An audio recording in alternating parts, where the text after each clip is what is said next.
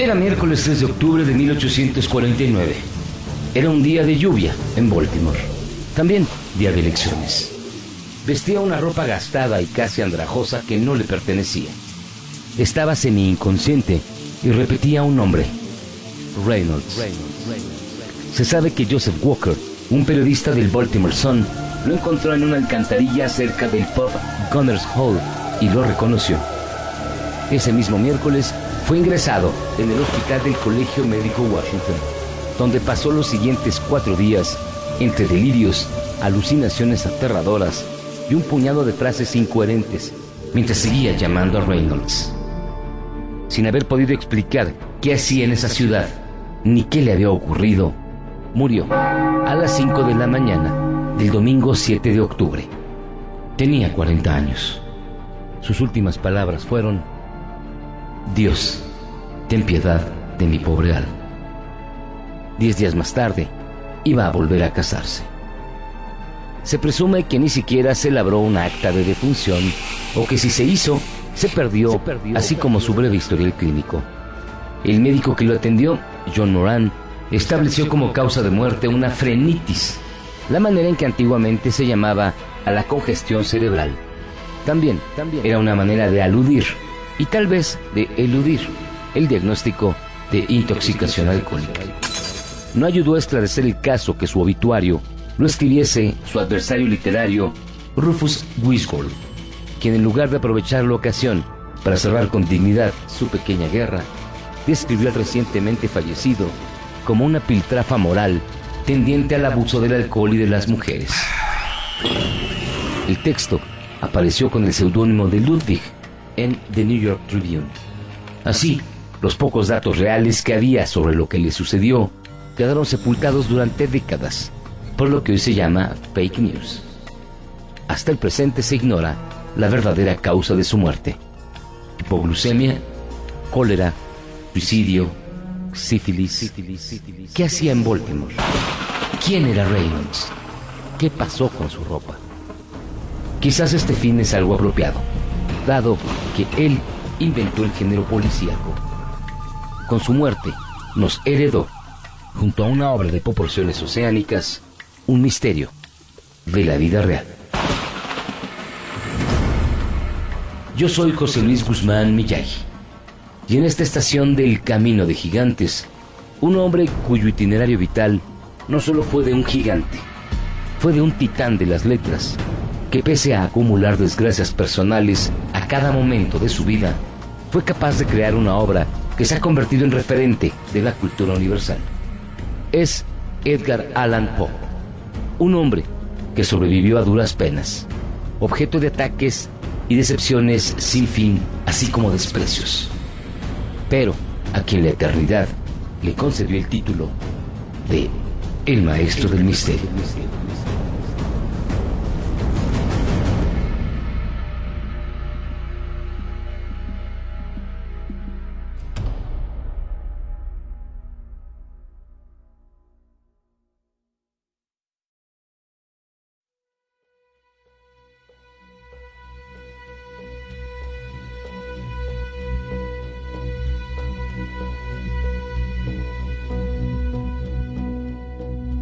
Edgar Allan Poe es un personaje crucial en la historia de la literatura. En la actualidad, su obra sigue siendo reeditada y la potencia de su pluma no perdió vigencia ni la ha perdido. Atravesó los cambios de época y de estilo con insuperable gracia. Es, sin duda, sin duda, el padre de mucho de lo que hoy aún se escribe. Para comenzar, es considerado uno de los maestros universales del relato corto. El tempo del autor estadounidense continúa siendo objeto de estudio por los catedráticos y de admiración por los lectores. Renovó la tradición de la novela gótica, generando un nuevo abordaje con respecto a las historias de terror. En ese sentido, Edgar Allan Poe generó una escuela que dominó la escena literaria por muchísimo tiempo. Como si no fuese suficiente, a su oscuro espíritu innovador se le debe sumar el invento del relato detectivesco e incluso llegó a jugar con la ciencia ficción en algunos de sus cuentos. Edgar Allan Poe nació en Boston, Estados Unidos, el 19 de enero de 1809. Sus padres, actores itinerantes, murieron víctimas de la tuberculosis antes de que Edgar cumpliese los dos años de edad.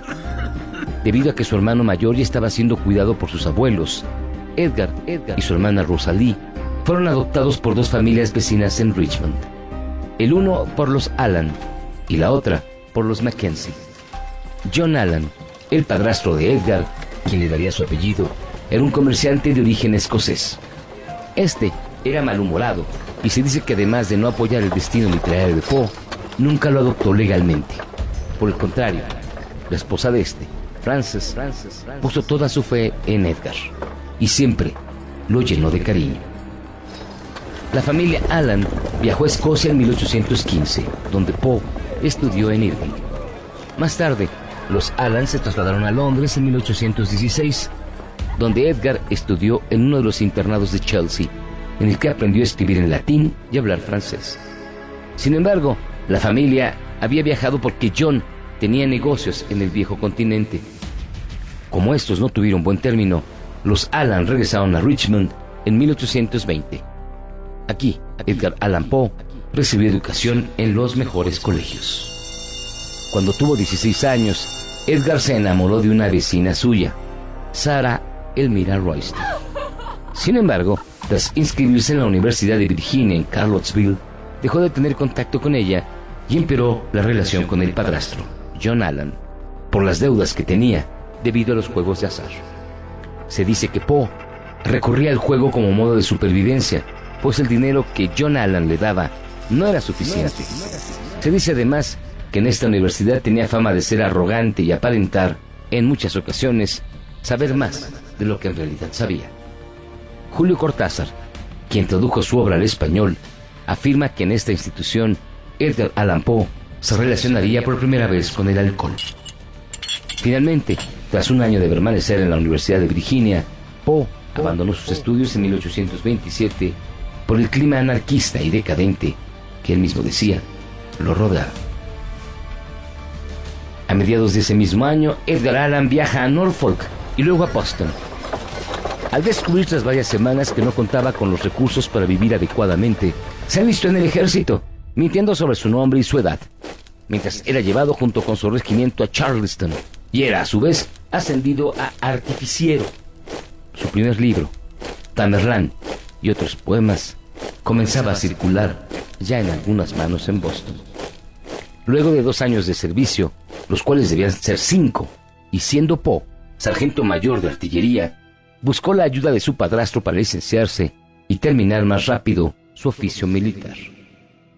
John Allan, afectado por la muerte de su esposa Frances, accedió a ayudarlo, inscribiéndolo en la Academia de West Point, aunque con el tiempo sostuvo varias discusiones con su hijastro. Debido a ellas, Poe cambió drásticamente su comportamiento y fue juzgado en una corte marcial por desobediencia y abandonar el servicio en 1831. Ese mismo año partió a Nueva York y publicó Poems con la ayuda de sus antiguos compañeros de la academia. Más tarde se trasladó a la casa de su tía, donde su hermano Henry murió ese mismo año víctima del alcoholismo. Aquí es cuando Edgar Allan se centra en escribir cuentos y en iniciar una carrera periodística.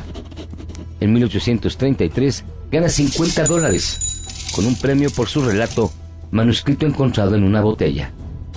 Este a su vez es leído por John P. Kennedy, quien lo posiciona como redactor del Southern Literary Messenger, aunque luego sería descubierto en estado de ebriedad varias veces durante su puesto y sería despedido. Sumado a esto, en 1834 moriría su padrastro, John Allan, sin haberle dejado ni un centavo de herencia. Pese a ello, Edgar Allan se casa en 1835 con su prima Virginia Eliza Clement, quien tenía 13 años para entonces. Poe vuelve a Southern Literary Messenger jurando comportarse mejor, cosa que hizo hasta 1837 cuando se retiró voluntariamente. En 1838 publica su única novela, la narración de Arthur Gordon Pym, aunque, la verdad, con muy poco éxito.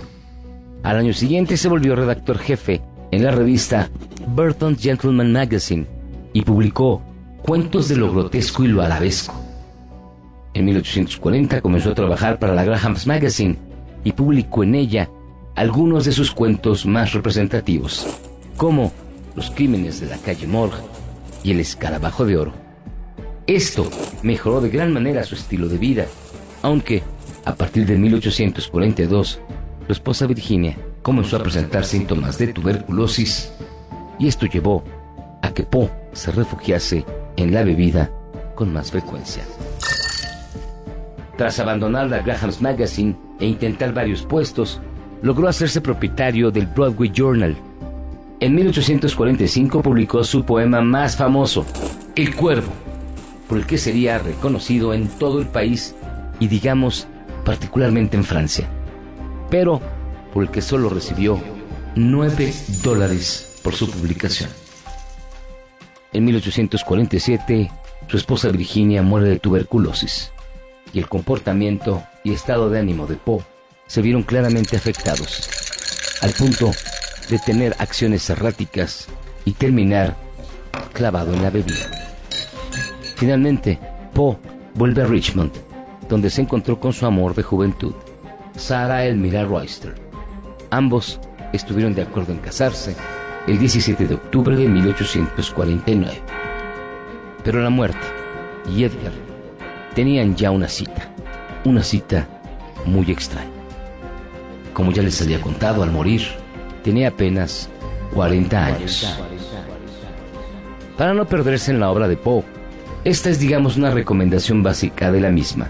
Son digamos sus greatest hits, sus imperdibles. Y empezamos con los crímenes de la calle Morgue, que inaugura el género policial moderno de detectives. El gato negro, considerado como uno de los relatos más espeluznantes en la historia de la literatura. El corazón del actor, quizás la obra que tiene mayor impacto en la cultura popular.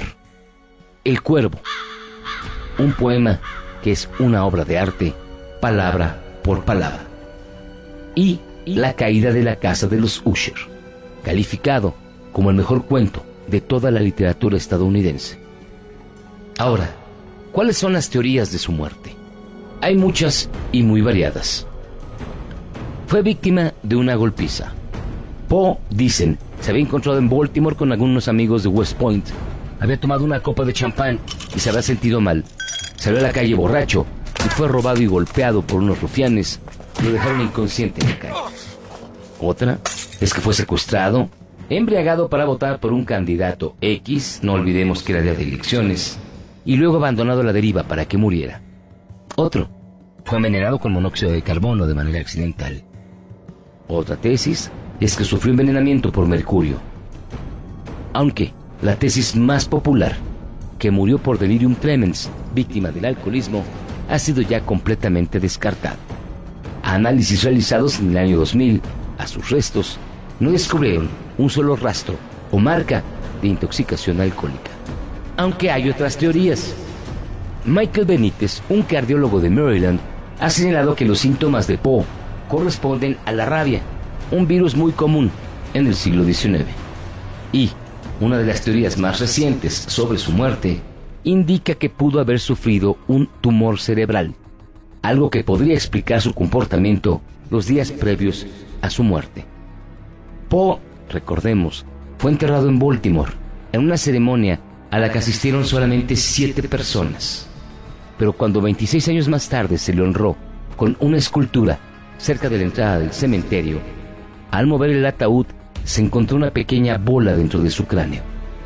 En su momento, los periódicos dijeron que era el cerebro de Poe, pero en realidad el tejido cerebral es uno de los primeros en descomponerse. Mientras escribía una novela sobre la muerte de Poe, Matthew Pearl investigó el asunto y consultó a un patólogo forense. Y no, no podía ser el cerebro, le confirmó, pero sí un tumor cerebral que se puede calcificar tras la muerte y convertirse en una voladura. Se señala también como posibles causantes a la neumonía, ya que antes de viajar hacia Baltimore había pasado una noche con fiebre y cuando fue hallado llevaba ya varios días bajo la lluvia. Finalmente, se maneja la tesis del asesinato. Poe que había enviudado de su primera esposa, su prima Virginia, cortejó a su primer amor, Emira, y se disponía a casarse con ella cuando murió. John Evangelist Walsh, en un libro del año 2000, argumentó que los tres hermanos de la mujer, molestos porque el escritor se interponía entre ellos y el dinero de la rica Almira, atacaron a Poe primero en Filadelfia, donde habría llegado, y donde debió esconderse, de ahí que tuviese ropa ajena. Y cuando comprendieron que se les había escapado, lo siguieron, lo emboscaron y lo asesinaron en Baltimore. A la fecha, el misterio sigue sin resolverse. Solo esperamos, y en verdad, como admiradores de Poe, deseamos que cualquiera que haya sido la causa de su muerte, esta ocurriese como el mismo Edgar Allan había deseado que fuera. Había escrito, a la muerte se le toma de frente, con valor, y después se le invita a una copa.